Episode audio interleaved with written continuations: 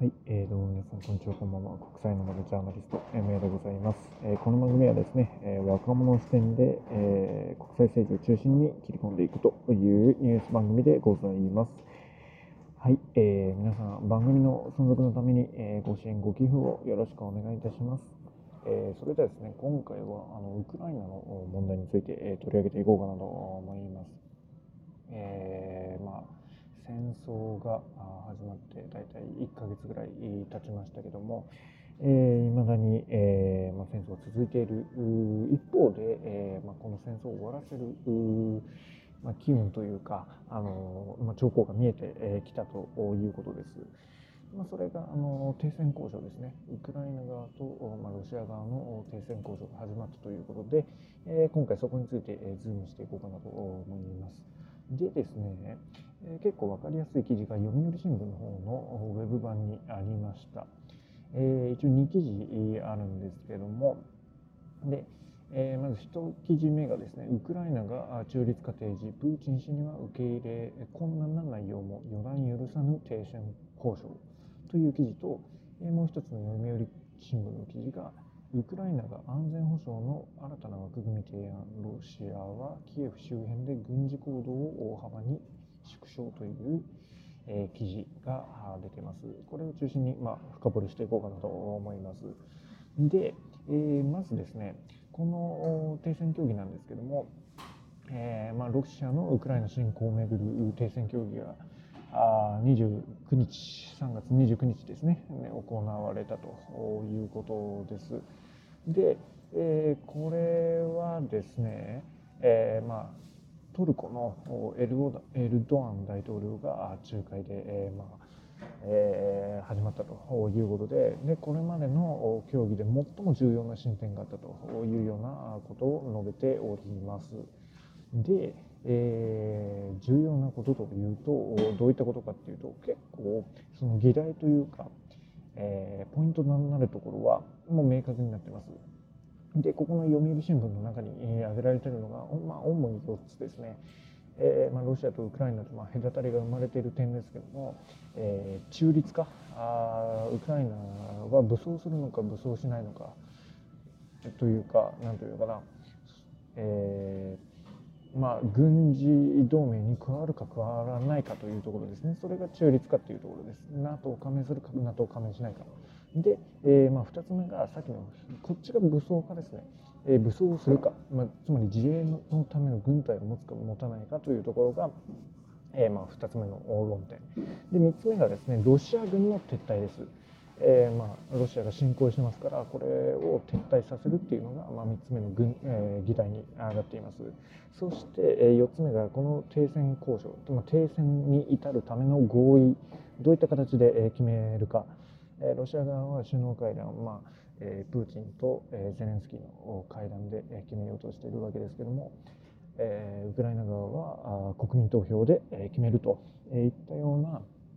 あの考えの違いっていうのが、まあ、ここで、え出ているわけですね。で、えまあ、ちょっとずつ深掘りしていこうかなと思います。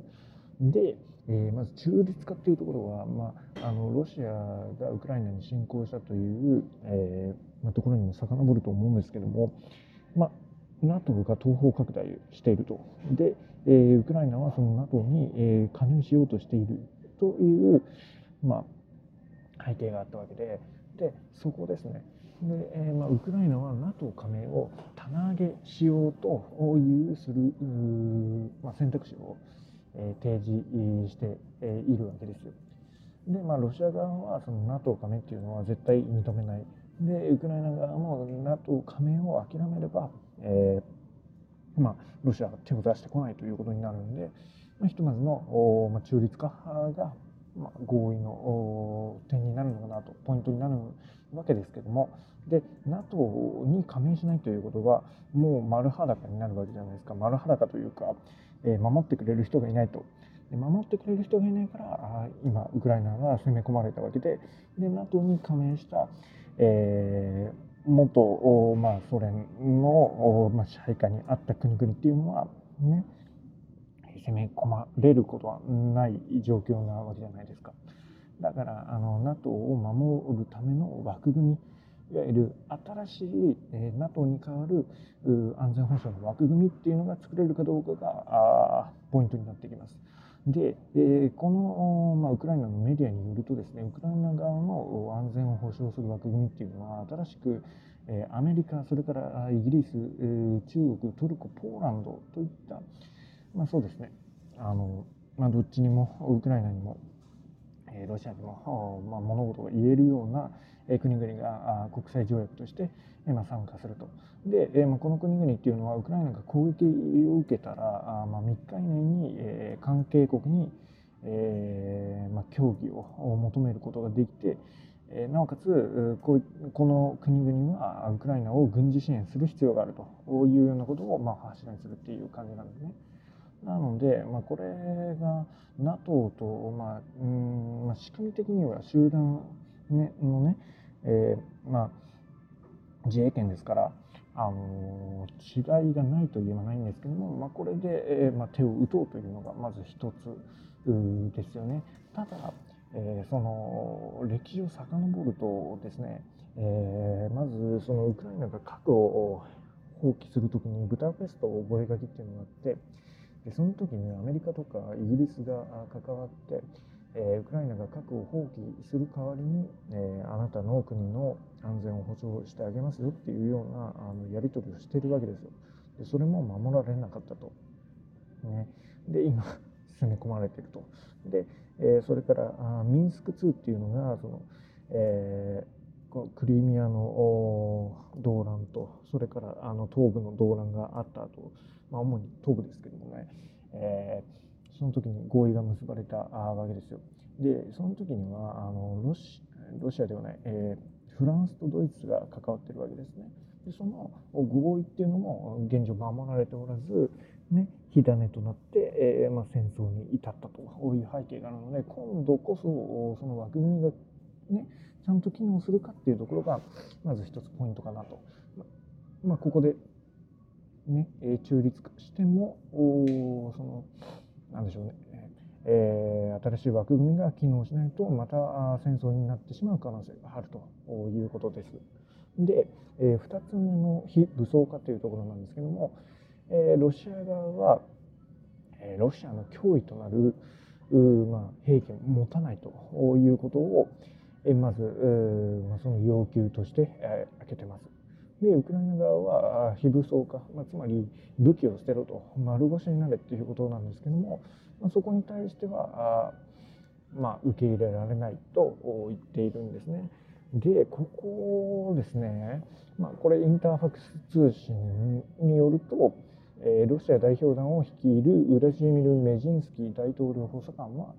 えーウクライナで大量破壊兵器を製造そして、えー、配備せず領内に外国軍を、えー、駐留させないことが、まあ、含まれているというようなことを言ったわけですよね。だからこれが非武装化にあたるわけですけどもこれねちょっと最近のロシアの言動を見ていると非常になんか危ないというか、えーまあ、皆さんニュースで、え聞いたことはあると思いますけども、まあ、ウクライナが化学兵器を作っているとか、まあ、そういった報道を出して、ま、それを理由にして危ないからねえー、叩いとこうとか攻撃しとこうっていうような発想にまたなるんじゃないのかと。ねもともとその東部だって、えまあ、ロシア系の住民を保護する目的で始めてますからあのこの大量破壊兵器があるんじゃないかということで、え攻め入るどっかのあのアメリカの戦争と一緒ですけどもそういったことがあるかもしれないというのがまず怖いよねと、まあ、私も思います。はい、で、えー、まあ、3つ目ですね3つ目が、まあ、ロシア軍の撤退ですね。ここがまあまあまあ難しいところだと思うんですよね。まあ、そのロシアっていうのはまず現状変更まあ、力による現状変更っていうのを目指して進行したわけじゃないですか、まあ、現状に不満があって、まあ、それはあの NATO の東方拡大だったりとかあゼレンスキー政権の崩壊だとかあ、まあ、そういったこともあると思います。そして、まあ、クリミアとか、えー、それから、まあ、東部地域の扱いもそうですね。そういったところを、えーまあ、自分の国の方にまあ有利に持っていこうというところで、えーまあ、軍事侵攻をしたわけで、まあ、そこの一定の成果がまあ、取れないと撤退することも難しいわけですね。現で現に、まあ、ロシアは南部クリミアはロシア領であるとで協議の対象外って言ってるんですけども、まあ、ウクライナ的にはそっちの、えーまあ、2014年に、えーまあ、ロシアが土砂化に紛れて取ってったあクリミアっていうのが非常に、えー、重要な意味合いを占めるわけででこれはですねあの読売の記事には書いてなくて僕が見つけてきたものなんですけどもこれ ELN という、えーまあ、これメディアございまして多分調査系の会社だと思うんですけども、まあ、そこにですねあの、まあ、調査やってます。でこれあのウクライナ人に対して、えー、行った調査なんですけどもこれはあのどれぐらいかな？ちょっと人数があ1040人です1040人にえー、ウクライナ人、まあ、政治に聞いてるんですけども、えー、10人中8人、まあ、つまり78%だから8割が、えー、このウクライナの、まあ、クリミアがロシア領として、まあ、正式に、えー、認められることが、まあ、戦争の終結と、まあ、同じ意味になる、まあ、そのウクライナではなく、えー、ロシア領と認めることが戦争の終結の条件になるということには、まあ、反対だよという人が8割に上るわけです。でそんな中あ、ねえー、ロシア側はもう、えーまあ、もうロシアの領土だからあ、まあ、交渉の余地はないと言ってるわけで、まあ、ウクライナ側からしたら、まあ、そこの、えー、点が最も重要なわけですよ。ねえーロシア軍は侵攻前の位置まで撤退が必要だということです。で、まあ、占領した地域、まあ、いろいろ今東部とかいろいろ占領してると思うんですけどもそこを撤退しろと。でそれから停戦後に、まあ、ウクライナの主権と領土の一体性について、えー、確認しろとね、えー、言っているわけですよ。うん、だからあ、まあ、まとめるとですね、えー、このクリミアの問題はまあ、ロシア側が領土問題はもう存在しないという立場を維持しているわけでで、えー、まあ、ウクライナ側にはそのクリミアの気持ち悪さっていうかこれうちの領土だよなっていう気持ちがあったとしても、まあ、協議には及ばないということで、ねえ、なかなか同意するのが難しいんじゃないのかなというのがあまずあります。で、えー、それからあ決定の手続きですね。ここがあまあまあまあ重要になってくることではあるんですけどもロシア側はもうすぐに、えー、首脳会談で、え、この、ねえ、停戦協議をやっちゃいましょうというようなことを言っているわけです。ねえー、首脳同士があ、まあ、首脳大統領同士がですね、えーまあ、顔を突き合わせてやれば大丈夫だと言っているわけなんですけどもこれがねあのゼレンスキー大統領側はまた別のことを言っているんですよ。で、えまあ、いろんな、まああのー、ことを言っていますけども国民投票で、えこの合意を、決める必要があると言っているわけですね。まあ、その背景には、まあ、憲法改正をしなければならないとか、えー、国民投票をするためにはあのロシア軍の撤退が必要だから、まあ、それを促すためだとかあそういった、ことを言っている、えー、見方もあるんですけども、えー、もう一つが停戦交渉しますで、えー、合意に至りますっていうのを、まあ、これあのミンスク2っていう、まああの、ねちょっと前の、えーまあ、会議っていうか、えー、合意に至ったこともあるわけですよね。うん、その時はあのウクライナはあ大統領違いましたけどもで結局破られたということです。で、えー、まあその時のまあ反省じゃないですけどもそれを踏まえて合意の事項と内容が紙切れにならないようにするために署名を伴う真剣な条約にするべきだと考えているわけですよね。でそのためにはどうするかということで国民投票にかける必要性を訴えているというわけなんですね。うん、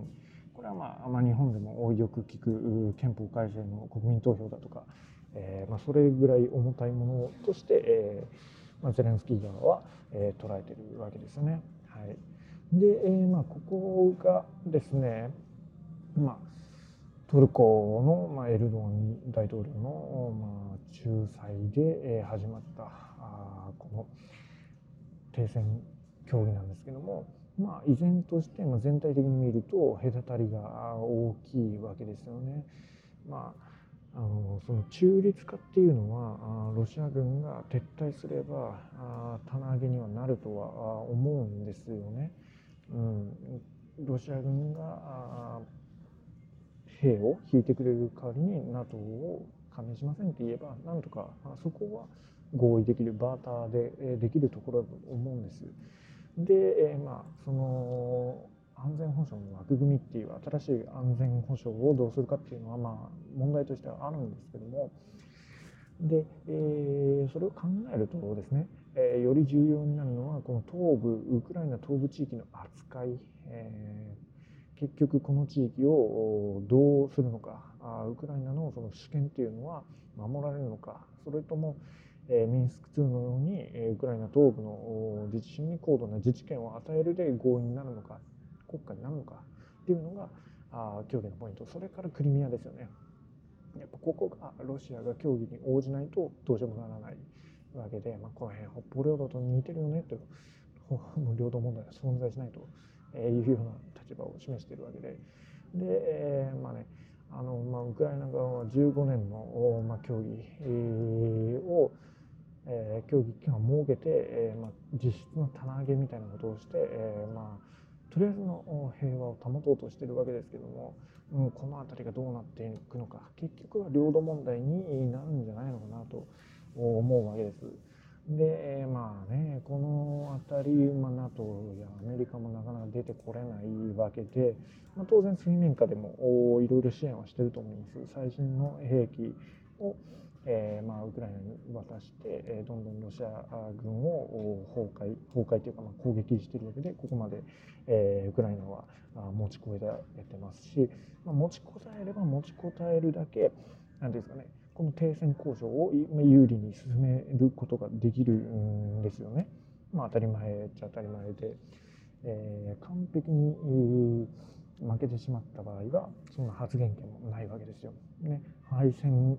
直後の日本なんてそうそれじゃないですかまさに。何にも言えないわけで。である程度の力があればあロシアに対しても、まあ、物事が言えるというわけで、ねえー、水面下の協力っていうのが非常にあると思います。うん、あの兵器それから情報ですね。特にアメリカとイギリスの情報網は非常にあのウクライナ活用していると言ってますので。そして、えーまあ、ウクラウクライナの、まあ、民間の人あ、まあ、それからあの義勇兵もいると思いますけどもそれらの活躍、えーまあ、軍事の専門家などに聞くと結構ウクライナのドローンが活躍しているという話も聞きます。まあ、ロシア側のえーまあ、ドローンの性能が結構10年前ぐらいで古いという、まあ、弱さもあるけど、えー、ウクライナ側はドローンを駆使して、えー、攻撃を成功させてるっていうのがあると言われております。はい、で、えー、まあですね、この戦争がどうなるのかっていうのは、まあ、ちょっとずつ停戦交渉近づいてるでしょう。がしかし、このなんですかね、長い時間で見ると、この争いと緊張関係っていうのは続いていくと思います。とりあえずの和平合意が続いても、また、えー、歪み合って、ドンパチが起こるかもしれないし、うん、そこは何も誰もわからないです。で、えー、まあ、他の国、中国とかアメリカのがどう出るかっていうので、また戦況も変化してくるでしょうし、で、その一方で、ウクライナ人っていうのは、これあの、先ほどの ELN の、えーまあ、データというか調査なんですけども、56%の、まあ、ウクライナ人というのが、まあ、3月の終わりにはあこの紛争は終わるでしょうと答えているわけですね。まあ、なかなかあねなんちゅうかあ難しいところはあると思うんですけども、まあ、この辺りは本当に、えー、歴史の水を知るということところで、えー、我々はね、えー、ゼレンスキーの演説もありましたがえ見守っていくしかないんじゃないのかなと思います。はい、え今回は停戦交渉、イントルコということで、えお伝えしました。え次回もね、え聞いていただければあ嬉しいなと思います。えご意見、ご感想等ございましたら、えメール等お待ちしております。ぜひよろしくお願いいたします。ではまた。